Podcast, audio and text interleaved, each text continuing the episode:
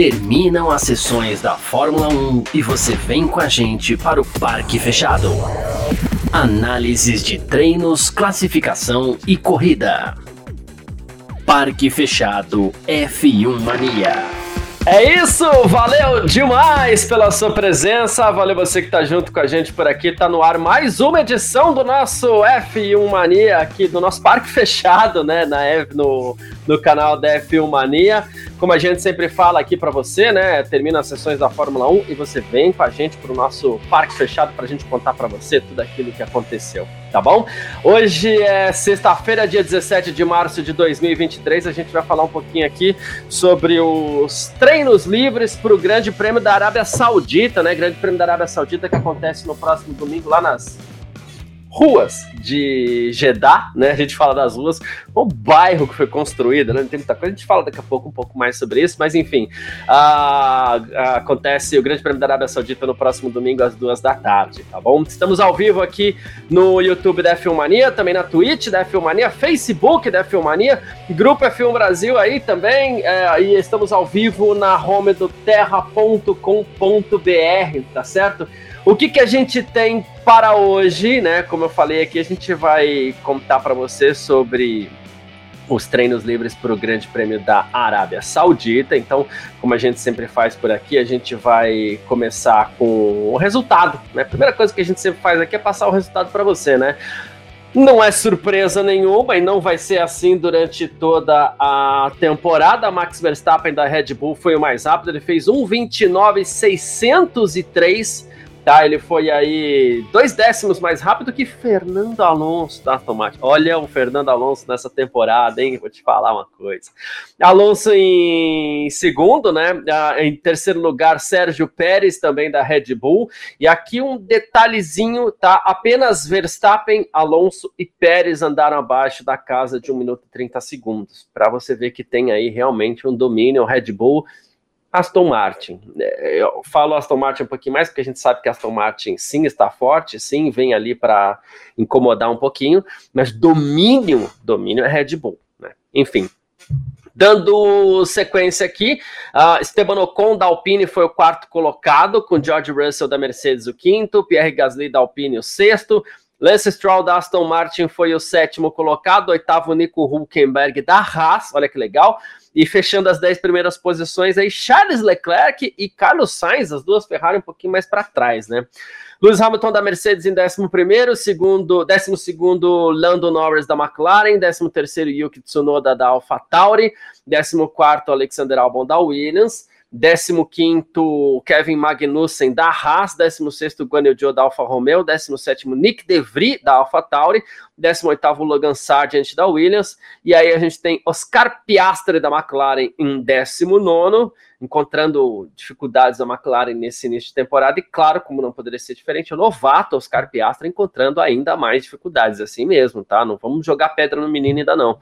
E o Valtteri Bottas da Alfa Romeo terminou na última colocação do desse primeiro desse segundo treino livre para o Grande Prêmio da Arábia Saudita. Tá de novo, vamos fazer o serviço aqui como a gente sempre brinca, né?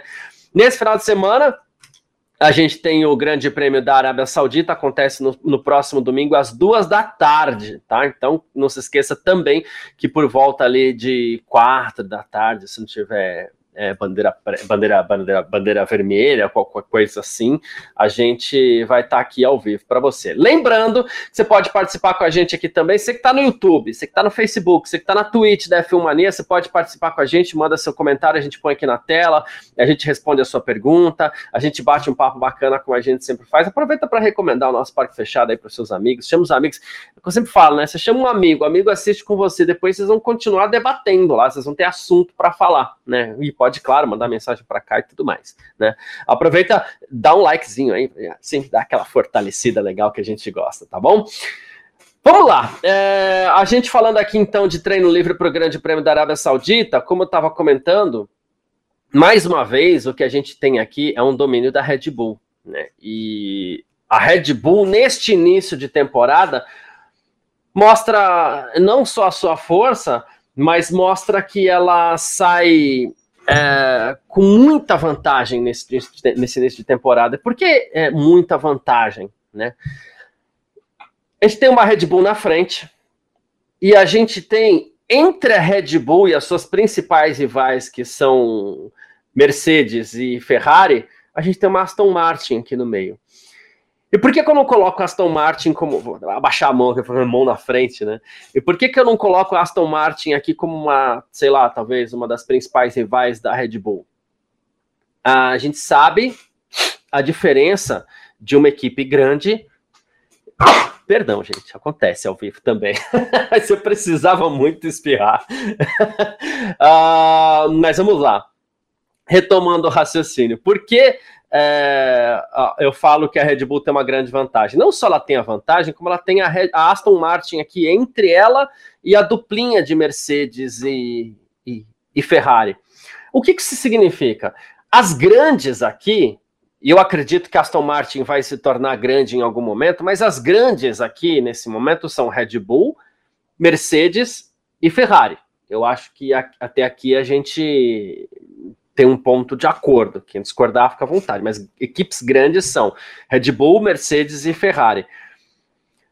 Neste início de temporada, e pode ser que seja assim até o final, ok. Até porque eu não acredito que Aston Martin alcance a Red Bull. Mas neste início de temporada, Aston Martin vai melhor do que Mercedes, vai melhor do que Ferrari. Eu não duvido do potencial de Mercedes e Ferrari se recuperarem em breve, talvez até a metade do campeonato. Mas até chegar lá, a gente tem uma Aston Martin tirando ponto das duas.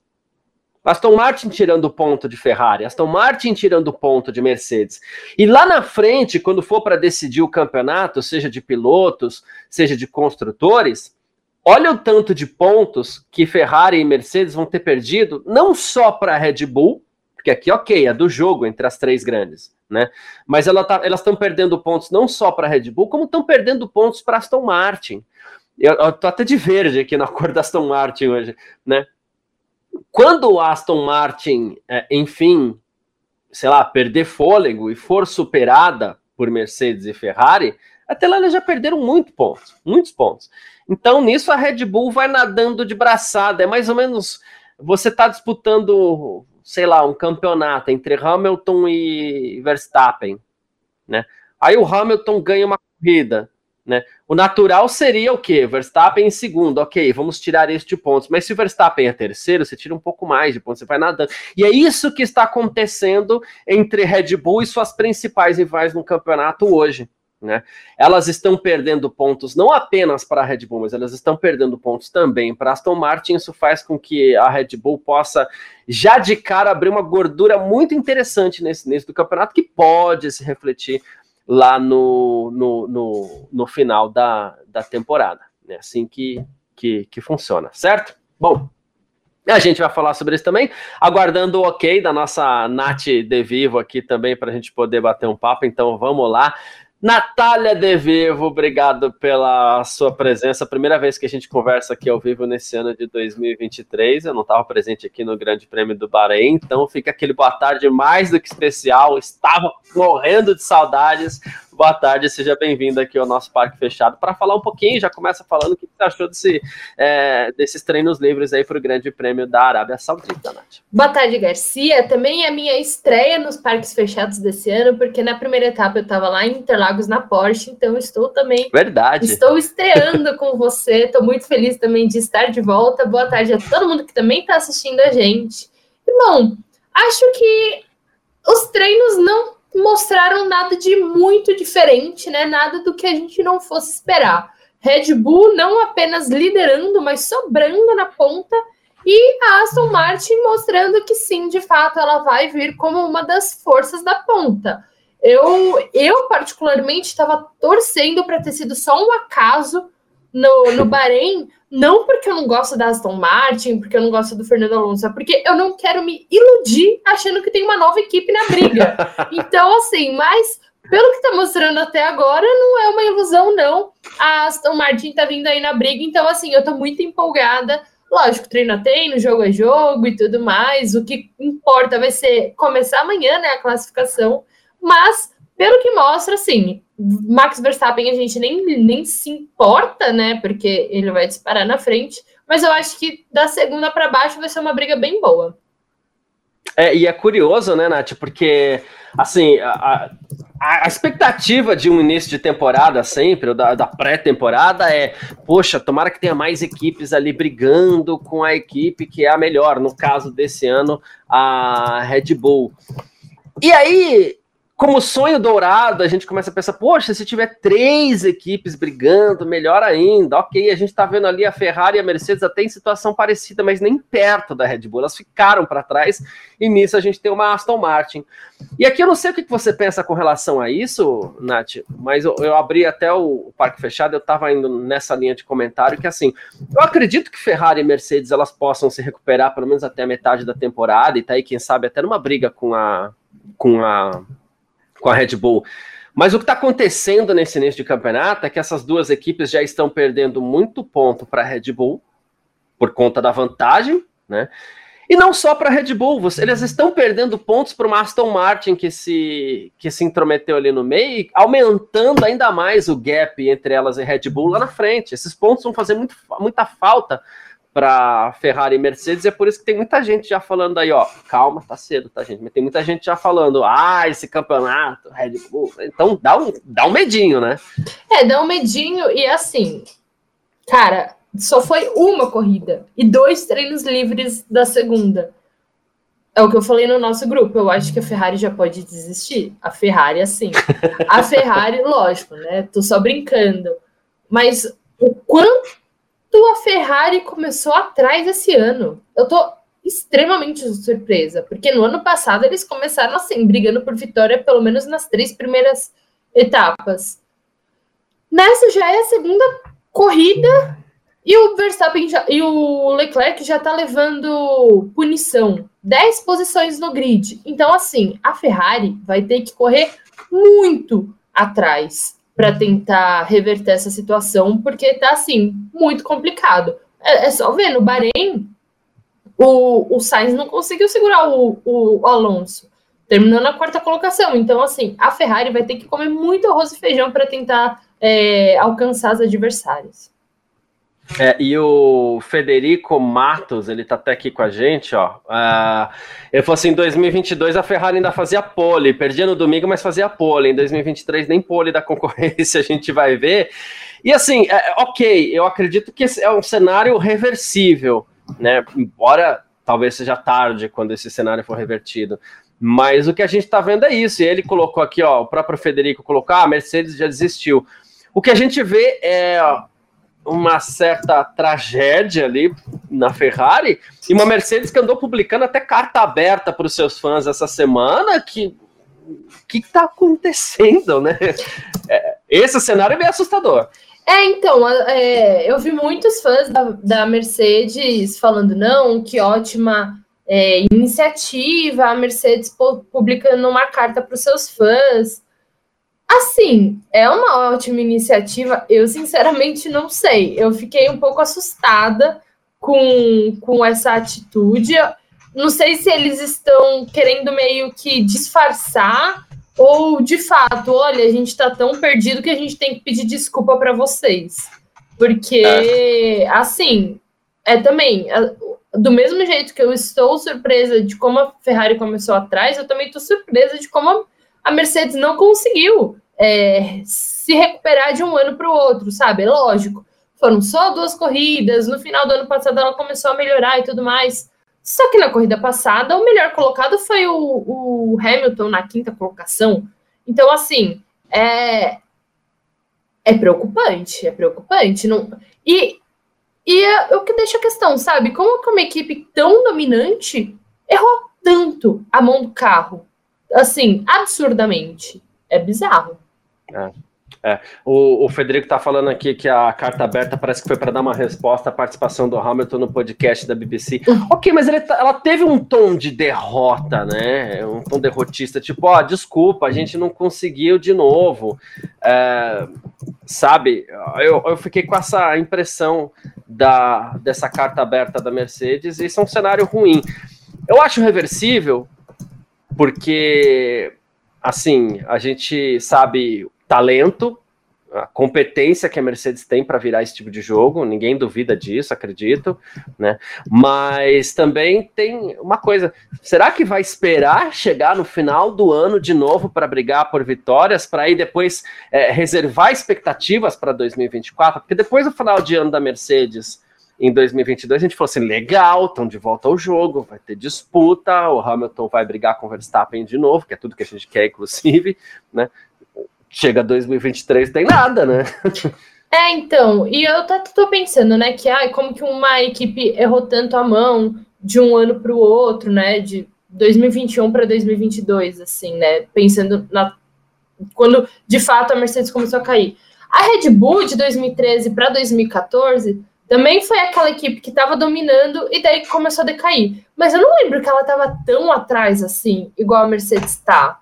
Eu posso, né, estar tá sendo completamente é, enganada pela minha memória, mas eu não lembro, porque foi quando o Daniel Ricardo chegou, eu acho, na Red Bull, é, dominou tudo e tudo mais. Então, assim, eu não lembro de ter é, essa disparidade igual a Mercedes está tendo.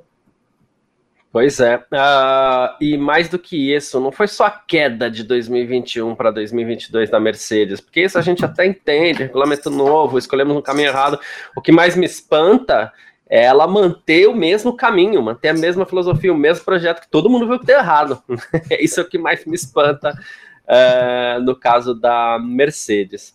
Algumas mensagens aqui, o Igor, Igor Madrazo, ele falou assim, olha... É difícil recuperar isso a partir de um novo design, enquanto os outros aprimoram o que deu certo. Ok. É, mas a gente vê. A própria Mercedes já admite, ela entende que isso deu errado, mas ela quis manter esse caminho. É isso que a gente tem dificuldade de entender. Né? Um conceito que deu errado e que agora novamente a Mercedes fala em quem sabe partir do zero outra vez. É jogar tempo e dinheiro no lixo demais, né? Uh, Nito Eusébio tá junto com a gente aqui também. Ele falou assim: Eu tenho uma questão. Eu queria saber se o segundo treino já decorreu. Ele tá de Ma em Maputo, em Moçambique. Olha que legal. Grande Nito, um abraço para você. Uh, sim, já aconteceu com o Verstappen. Ele foi mais rápido. Ele fez um 29,603 e Fernando Alonso na segunda posição, tá, Nito?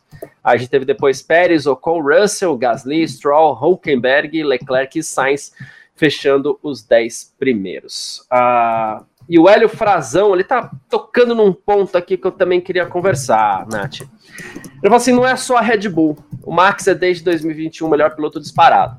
Claro, opinião do Hélio, né? Essa questão, esse recorte né, de o Max é o melhor piloto disparado é uma opinião do Hélio. Mas é, a gente tem uma questão aqui. A gente sabe que é um piloto que sim está em estado de graça, que está andando o, o, Max Verstappen, brincadeira, né? Diante disso, a gente vê Aston Martin colocou, apresentou sim um bom projeto novamente para 2023, uh, vem com carro forte, estão mostrando isso, né? Mas tem também um pouquinho de outro gênio da arte aí, que é o Fernando Alonso, né? Porque, por que, que eu falo isso? Ele ficou na frente do Pérez hoje.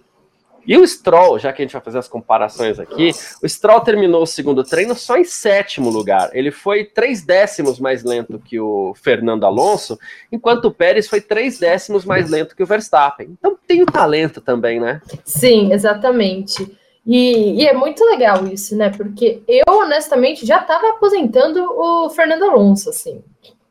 Para mim era, não, é, era, era até, né, a gente brincava com quantas corridas ele vai se estressar com a Aston Martin. É. E, e, de repente ele conseguiu pódio na primeira corrida. Então, assim, é óbvio que a Aston Martin deu um salto, todo mundo tá falando que ela copiou a Red Bull e tudo mais. Só que, cara, a gente não pode ignorar, sabe? O Fernando Alonso, ele faz a diferença. Assim como o Max Verstappen faz a diferença assim como o Lewis Hamilton faz a diferença. Então, assim, é, não adianta nada dar uma máquina na mão de um piloto se esse piloto não sabe extrair, sabe? A gente vê o próprio Pérez, ele tá em, teoricamente o melhor carro do grid hoje. E assim, ano passado ele venceu duas vezes. Uma delas foi porque a, a Red Bull deu uma cagada com Mônaco. Então, assim, é, não adianta nada. O outro que não vai saber extrair. Então, assim, é óbvio, a gente vê o Fernando Alonso conseguindo o que ele está conseguindo, a Aston Martin tem o seu, a, a, o seu mérito, o seu crédito, mas a gente não pode tirar. Cara, o, o, Fernando Alonso, ele não é bicampeão por nada, ele não é vencedor de Le Mans por nada, ele não, sabe, não correu na Indy 500, correu no Dakar por nada. O cara é um bom piloto. Então, assim, é lógico que o fator piloto tá fazendo a diferença. Sim, sem dúvida. É, e aqui eu não estou diminuindo o Pérez, não estou diminuindo o Stroll, que inclusive é, que ele fez, o que ele fez no Bahrein, inclusive o Stroll, para mim foi espetacular, foi incrível o que o, o Lance Stroll fez. Né? Então, não é diminuir os segundos pilotos, mas você vê que foi exatamente a mesma diferença né, do Pérez para o Verstappen, do Stroll para o Alonso. Então, a Aston Martin apresenta um novo projeto, entrega na mão de um, de um, de um grande piloto. Acredita, inclusive, que nas mãos do Vettel esse carro também andaria bem. Então, é que tem alguns caras que eles são diferentes, eles são diferenciados. Né? E o Alonso, ele está é, nesse patamar diferente, assim, e é muito legal ver. Eu tinha uma teoria, né, Nath, que o Alonso ele se aposentaria depois de Lewis Hamilton. Eu vivia falando isso aqui no nosso podcast, acho que a gente já deve ter falado alguma vez aqui no Parque Fechado também. Eu falo assim, porque ele é fominha, né, também. Então, eu dizia, ele vai se aposentar depois do, do, do Hamilton. Quando ele assinou com a Aston Martin, eu falei, poxa, esquece, não, não vai aguentar muito tempo, ele não vai ter paciência, mas agora já volta a achar que ele vai se aposentar depois do Hamilton, porque o Hamilton tá vivendo uma situação ruim, tá perdendo a paciência, é, já mostrou que tá perdendo a paciência, e o Alonso falou assim, poxa, as coisas estão funcionando por aqui, né? Sim, é muito bizarro. É... Cara, Assim, o Hamilton, o Alonso, ele fez algumas decisões não muito acertadas ao longo da carreira dele, né? Algumas mudanças de equipe que não foram no momento certo. É, e a gente sabe que até hoje ele é assim, ele tá buscando o terceiro título mais do que qualquer coisa.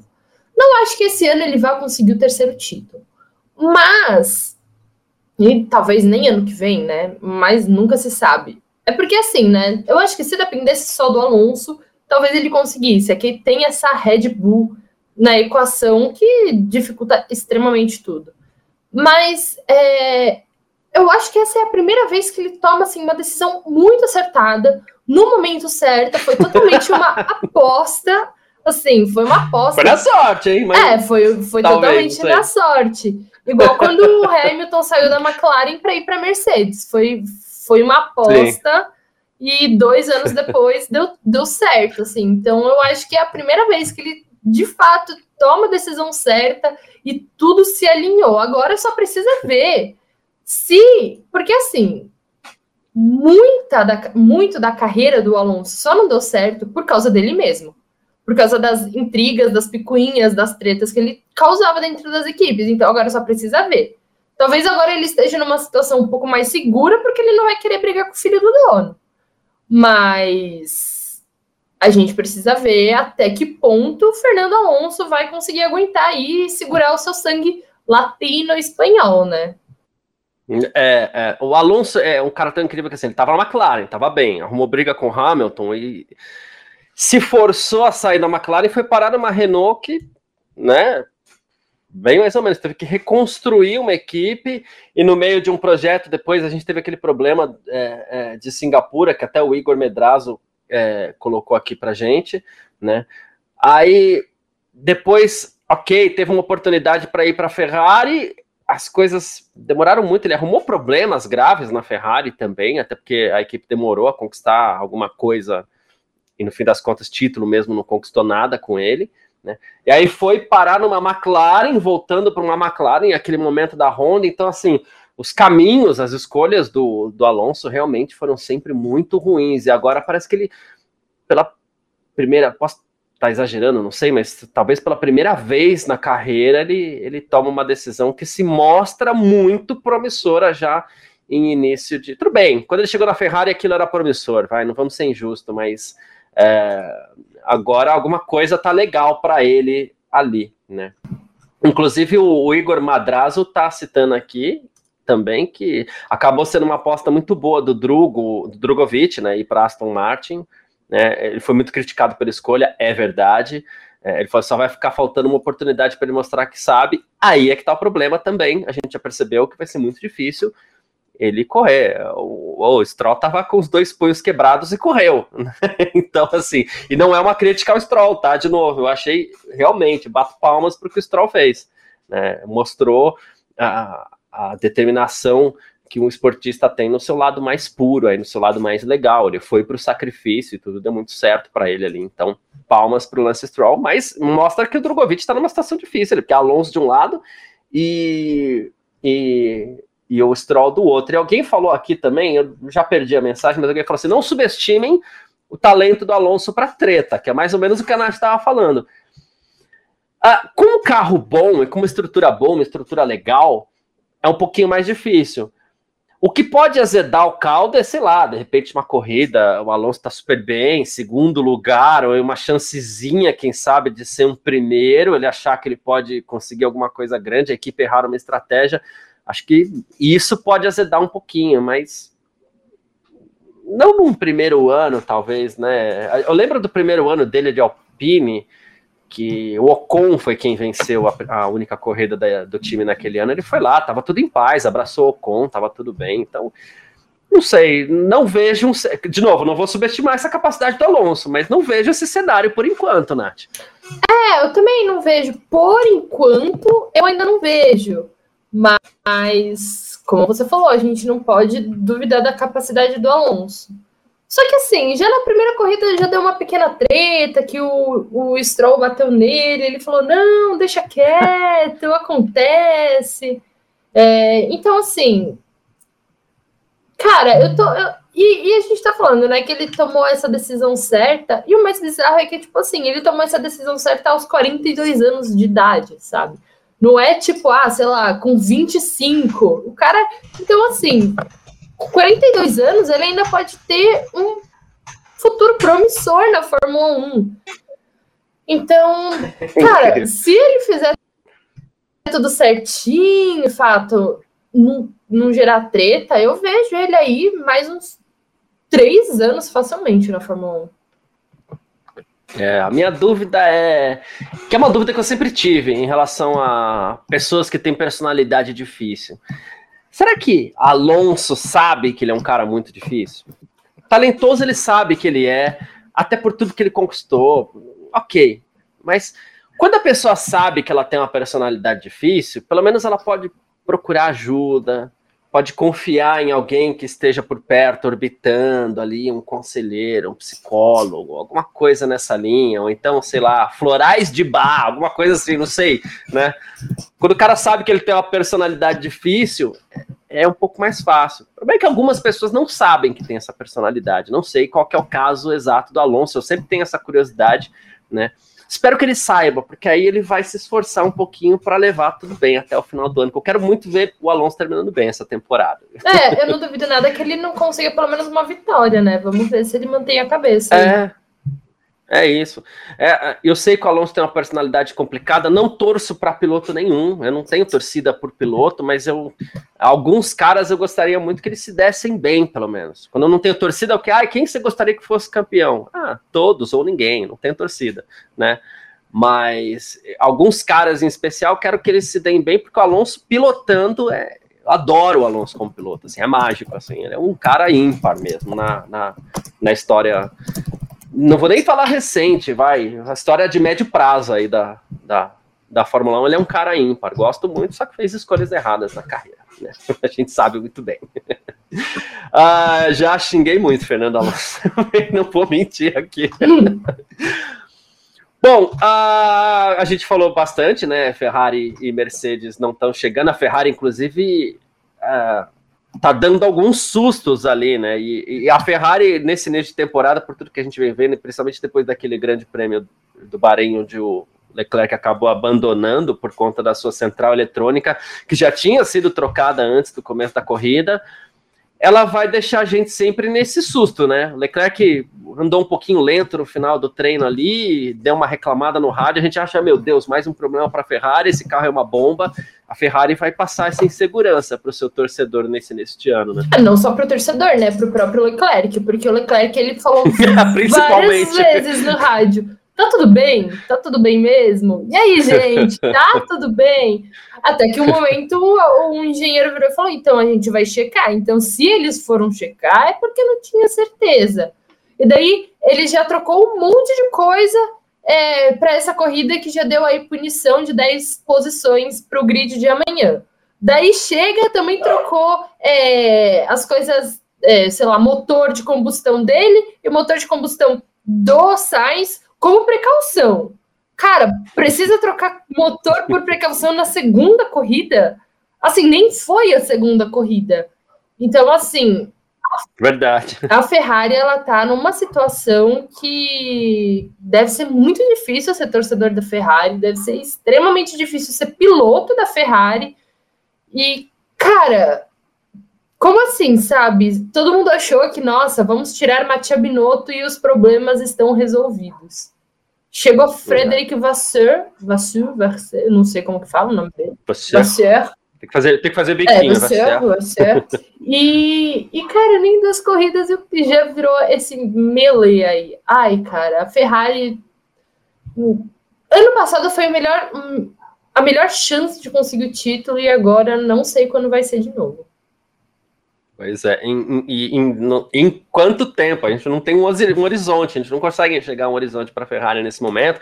Aí a gente vê pessoas querendo sair da equipe, inclusive, pessoas de alto escalão lá dentro tal. O cenário é, é bem complicado. A única coisa que eu visualizaria para a Ferrari nesse início de ano, ou para os próximos momentos aí, né? Esses rumores que foram jogados aí nesse, nessa semana do Hamilton, a possibilidade do Hamilton, quem sabe, ir para a Ferrari, talvez gerasse um movimento, embora eu não acredito que isso vai acontecer, tá, gente? Não é que eu tô aqui dizendo, ah, olha a esperança, não. Não acredito que isso vai acontecer. Mas uma movimentação parecida com essa poderia fazer com que o Hamilton levasse pessoas que orbitassem em torno dele e que melhorassem aquele ambiente, aquela estrutura da Ferrari, assim como o Schumacher fez lá atrás em 96, levando o Ross Brown, levando o Jean Todt. Acho que só isso hoje, porque o, o problema da Ferrari parece estrutural de cima para baixo, não está em cima, não está embaixo, parece de cima para baixo. E, e só uma reestruturação total, movida por alguém, poderia é, transformar o ambiente ali, sem a gente nem saber se está indo para o caminho certo, né, de tudo. Né? Então, Nossa. A situação da Ferrari é muito delicada, né? Nossa, sim. É... Agora que você falou isso, realmente até faz sentido. Mas hoje, assim, o Leclerc ele tá até 2025 preso na Ferrari, né? O, o Sainz. Preso, é, é preso. O, o Sainz, a, o contrato dele acaba esse ano? No Sainz é este ano, não, 2024, um ano antes, é, do, do, do... Nossa, então assim, a Ferrari ou ela começa a mexer as coisas por ela mesma, porque ficar esperando que algum piloto vá cair lá de forma milagrosa, até porque ela não, não tem nenhum piloto que eu acho que hoje vai querer entrar na Ferrari, sabe?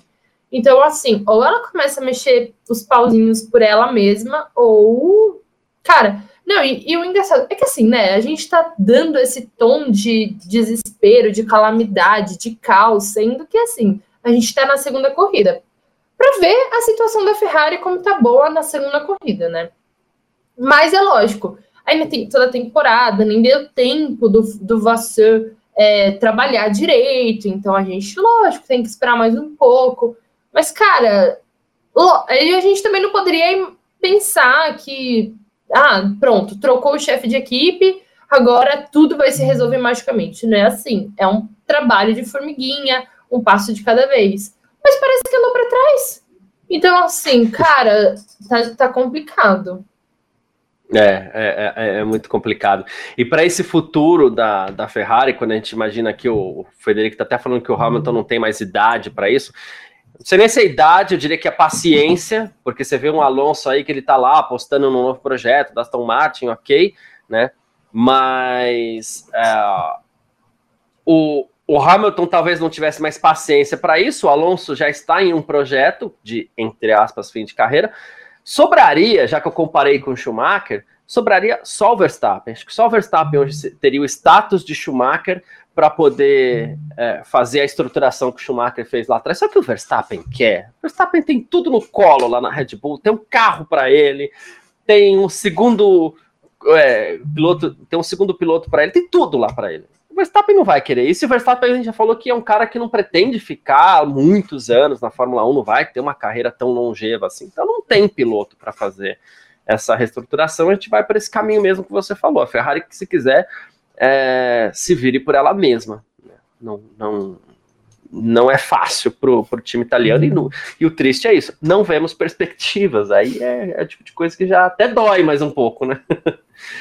uh, bom, uma coisa que eu queria trazer aqui também, é, Nath, nesse o Grande Prêmio da Arábia Saudita desse ano traz algumas novidadezinhas pequenas, mas que é, acabam tendo algum impacto. Né? Nas duas primeiras edições, a gente reclamou muito do Grande Prêmio da Arábia Saudita, da pista, a gente reclamou da falta de segurança, de pontos cegos, de curvas muito rápidas, muros muito próximos da pista. Da edição de 2021 para a edição de 2022 não tinha muito o que fazer, porque uma edição foi no fim do ano, a outra foi logo no começo. Aí agora, com um ano de diferença, pessoal mudou algumas coisas, né? Ainda continua sendo uma pista desafiadora, é um traçado, sim, muito desafiador mesmo, mas parece que agora resolveram investir um pouco, afastaram alguns muros, trocaram-se muitas zebras, inclusive, algumas, inclusive, para que os pilotos não abusem tanto. Então, o que daria para fazer ali meio que fizeram, né? Agora é ver o resultado disso na corrida do próximo domingo. Hum, sinceramente, não tô, eu não tô muito desempolgadas, não. Hum, sei lá, essa pista não é muito animadora. Hoje a gente viu tanto de tráfego que teve. É, na classificação, com certeza vai ser a mesma coisa. Um monte de piloto reclamando que foi atropelado. Vai ser aquele fuzuê. E na corrida também não acho que vai ter aí grandes, é, passagem, grandes oportunidades de ultrapassagem. Então, assim, acho que fez a mudança porque precisava fazer, precisava mudar, precisava, tipo, vamos tentar resolver. Mas, sinceramente, eu acho que de forma prática a gente não vai ver quase nada.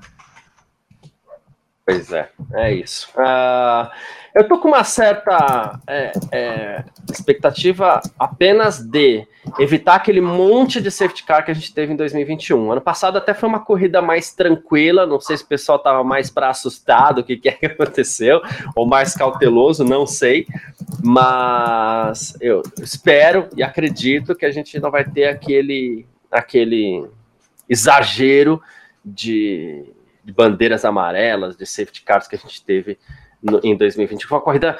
Ah, mas a corrida caótica é legal, mas quando exagera no caos também, a corrida não teve um andamento, não teve uma sequência, mal começava, já parava.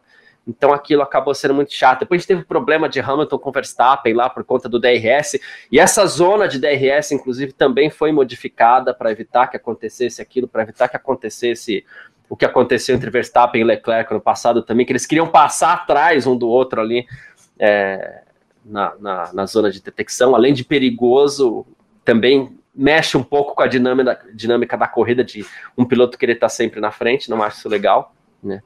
Mas é, então essas mudanças podem melhorar um pouquinho que seja, pelo menos para que se torne uma corrida aceitável, como foi a corrida do ano passado. Né? Daí para melhorar, tem que mexer em bastante coisa já também, né? Uh, uma coisa que eu queria que você comentasse também, uh, Nath, a gente teve hoje o anúncio de que a Angela Cullen não trabalha mais com Hamilton, né? É, eu sei que você adora a Angela, também acho ela uma figura espetacular, né? E até o, o, o Hamilton agradeceu num post, né? Diz que ele se tornou uma pessoa mais forte, uma pessoa melhor. Ele até saiu do campo do atleta, pulou para o campo pessoal para citar a presença e a importância da Angela Cullen na, na vida dele, né? E agradeceu muito. E é uma figura que a gente se acostumou a ver no grid, que acaba fazendo uma certa falta a partir de agora, né? Nossa, nem fala. É, querendo ou não, eles estão trabalhando sete anos juntos, desde 2016. Então, assim, ele sempre fez questão de ressaltar que ela era mais do que fisioterapeuta, mais do que coach de performance, era uma amiga, um braço direito. Ele falou que ela tornou a vida dele mais fácil. E dava para ver que, a amizade, que era uma amizade mesmo, era muito mais do que esse trabalho só dentro da pista. Toda hora eles estavam indo viajar juntos, esquiar, é, pular de paraquedas. Eles treinavam muito é, entre as etapas, pós-temporada, pré-temporada. Então, assim, dá para ver que eles tinham uma relação muito boa e dá para ver também que ela de fato ajudou ele a extrair o melhor dele, né? Porque querendo ou não, a gente viu um Hamilton extremamente focado de é que assim, né, 2016 ele estava focado, mas ele acabou perdendo o título. Mas entre 2017 e 2021 a gente viu assim um Hamilton muito é, guiando na sua, no seu máximo, assim, é, também fora da pista. A gente lembra que o Hamilton era muito criticado porque ele era super é, festeiro, toda hora estava em festa, embalado e bebendo e tudo mais, e, e, mudou isso completamente. E eu tenho certeza que isso tem um dedo da Angela Cura. Então, assim, e ela era praticamente uma sombra dele, né? Tava é, sempre atrás dele, carregando capacete, carregando mala, carregando patinete e tudo mais. E agora vai ser muito estranho não ter ela. Ela é uma pessoa extremamente inspiradora. Agora, eu falando por eu mesma, né? Eu sou muito fã dela ela realmente é uma pessoa que é muito boa no que faz, um ser humano muito bom, como ele sempre falou, um ser humano de luz e já trabalhou com seleção olímpica, então assim, cara, 23 corridas viajando quando você tem família é complicado, né? Quando você não é um mecânico, um engenheiro que tem assim um trabalho extremamente essencial mesmo, você come... É, assim, né? Vozes da minha cabeça falando isso, mas você deve começar a se questionar, tipo, a que ponto vale a pena isso também, né? Então, eu acho que fica complicado também um calendário tão exigente. É, o. Cadê aqui a mensagem dele aqui? Ah, o próprio o Igor, né, tá falando que ouviu na transmissão que a quebra da relação de trabalho teria vindo por parte do Hamilton. Eu acho que vale a gente aguardar o posicionamento oficial se é que virá, porque se não vier também é uma questão de uma relação muito entre eles e às vezes não vem essa essa confirmação e tá tudo bem se não vier, né? A gente também não tem que cobrar os dois de dar algum tipo de explicação, não, não faz sentido, né? Mas se foi por parte dele também, acredito que às vezes um comum acordo pode ter sido, qualquer coisa desse sentido. não acredito, é, não consigo sequer imaginar qualquer tipo de problemas entre Hamilton e Angela, assim, é, não me passa pela cabeça. Discordâncias, óbvio, até para uma relação tão próxima quanto eles têm há sete anos, deve ter tido muita discordância no meio desse caminho, mas problema é muito diferente, né? E, e, e o Hamilton sempre precisou muito dela, como a Nath bem, bem falou, então, não sei, acho, acho difícil apostar nisso. Pode ser que tenha sido e tá tudo certo também por parte dele, mas acho, eu não apostaria nisso aqui, os meus 15 centavos aqui que, que, que me sobra na vida. uh, mas é isso. Bom, favoritismo para este Grande Prêmio da Arábia Saudita, eu acho que a gente não tem muito questionamento, né, Nath? Mas para a gente se encaminhar aqui para a nossa parte final do, desse parque fechado dessa sexta-feira, aqui junto com o nosso F1 Mania em ponto também. Queria que você fizesse aquela postinha de sempre que eu não, eu não tive oportunidade, porque eu estava de viagens, estava de férias, acompanhei o Grande Prêmio do Bahrein, mas infelizmente não acompanhei todo o parque fechado. Então não sei se vocês fizeram as apostinhas lá. É, até porque você também provavelmente não sabe, porque você não estava é, eu tô falando vocês até usando o termo errado, porque você também não estava, então não sei se fizeram as apostas. Mas a gente faz, a gente coloca tudo nos trilhos aqui de novo. Primeira fila para o Grande Prêmio da Arábia Saudita. Quem forma essa primeira fila amanhã, né? Ah, Verstappen e Alonso. Eu acho que não tem como fugir muito disso. Verstappen e Alonso, né? Eu queria fazer alguma coisa diferente. A gente gosta de fazer alguma coisa diferente, mas é, eu acho que eu tô contigo também, viu? Porque o piloto está fazendo um pouquinho de diferença, a gente está vendo, e são os dois carros que a gente tem aí sobrando um pouquinho da maioria, né? Não, não tá muito fácil. Viu hoje até uma Alpine, a gente com pouco tempo para comentar aqui, gente viu até uma Alpine andando melhor que Mercedes e Ferrari, então é, é, é apostar nesses dois mesmo. Então a gente está em concordância hoje, tá? Vou deixar minha apostinha para Verstappen e, e Alonso formando a primeira fila, e nessa ordem, sem, sem mudanças. Aí que também não acredito que, que o Alonso bata o Verstappen amanhã, não. Mas é isso. Uh, queria que você deixasse não só as suas considerações finais, seus comentários finais nesse parque fechado aqui e F1 Mania em ponto, Nath, como também deixasse as suas redes sociais aí para quem quiser te seguir? Bom, é, primeiro minhas redes sociais, como eu sempre digo, é It's Me Nath, It's Me igual Mário, Nath, N-A-T-H-I, isso é no Instagram, e no Twitter é It's Me Caia, C-A-I-A, It's Me igual Mário, Caia, C-A-I-A, manda mensagem lá, é, que eu tô sempre respondendo todo mundo, eu tô sempre gostando de debater, e bom, a minha consideração final é: eu vou, eu vou fazer aqui um, um desabafo. Odeio esse horário de duas horas da tarde de classificação e corrida. Não gosto. A gente vai estar tá aqui no parque fechado, a gente vai estar tá cobrindo tudo, obviamente, mas eu prefiro corridas de manhã. Eu prefiro classificação de manhã, porque eu acho que dá para acordar, tomar um café da manhã, daí você assiste e depois sai para almoçar. Então, assim, eu deixo meu desabafo aqui. Corridas à tarde não são legais. É, eu gosto da diversidade para muita coisa na vida, assim, né? Uh, eu gosto do tempo calor e tempo frio, eu gosto de tudo, né? Para corridas também. A única coisa que eu tô preocupado de verdade esse ano é com o Grande Prêmio de Las Vegas, que vai começar meia-noite. Né? Esse Sim. tá me preocupando um pouquinho, não vou mentir, né? Vai ser talvez meio complicado, mas vamos nessa, não tem problema, né? A gente não fica aqui pintando um, um, um, mundo dourado, né? A gente ama a Fórmula 1, a gente ama o automobilismo, mas se tiver que falar mal, a gente fala também. Então, sim, estou preocupado com o Grande Prêmio de Las Vegas, mas até que gosto desse, desse horário da tarde também, gosto do horário da manhã, flexibilidade sempre.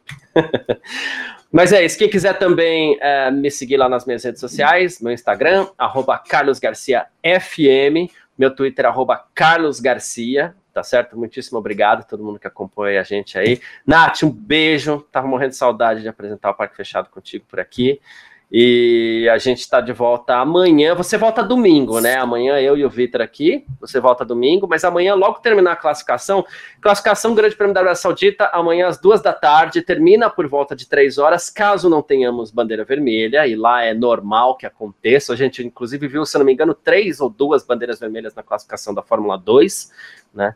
É, então, assim, se não tiver bandeira vermelha, por volta de três horas a gente está aqui. Se tiver bandeira vermelha, atrasa um pouquinho, mas assim que terminar a classificação, vem para cá que a gente tem mais uma edição do Parque Fechado e domingo depois da corrida também, tá certo? Uma ótima tarde para você, uma ótima sexta-feira. Aproveite muito. A gente se fala amanhã. Tamo junto. Tchau.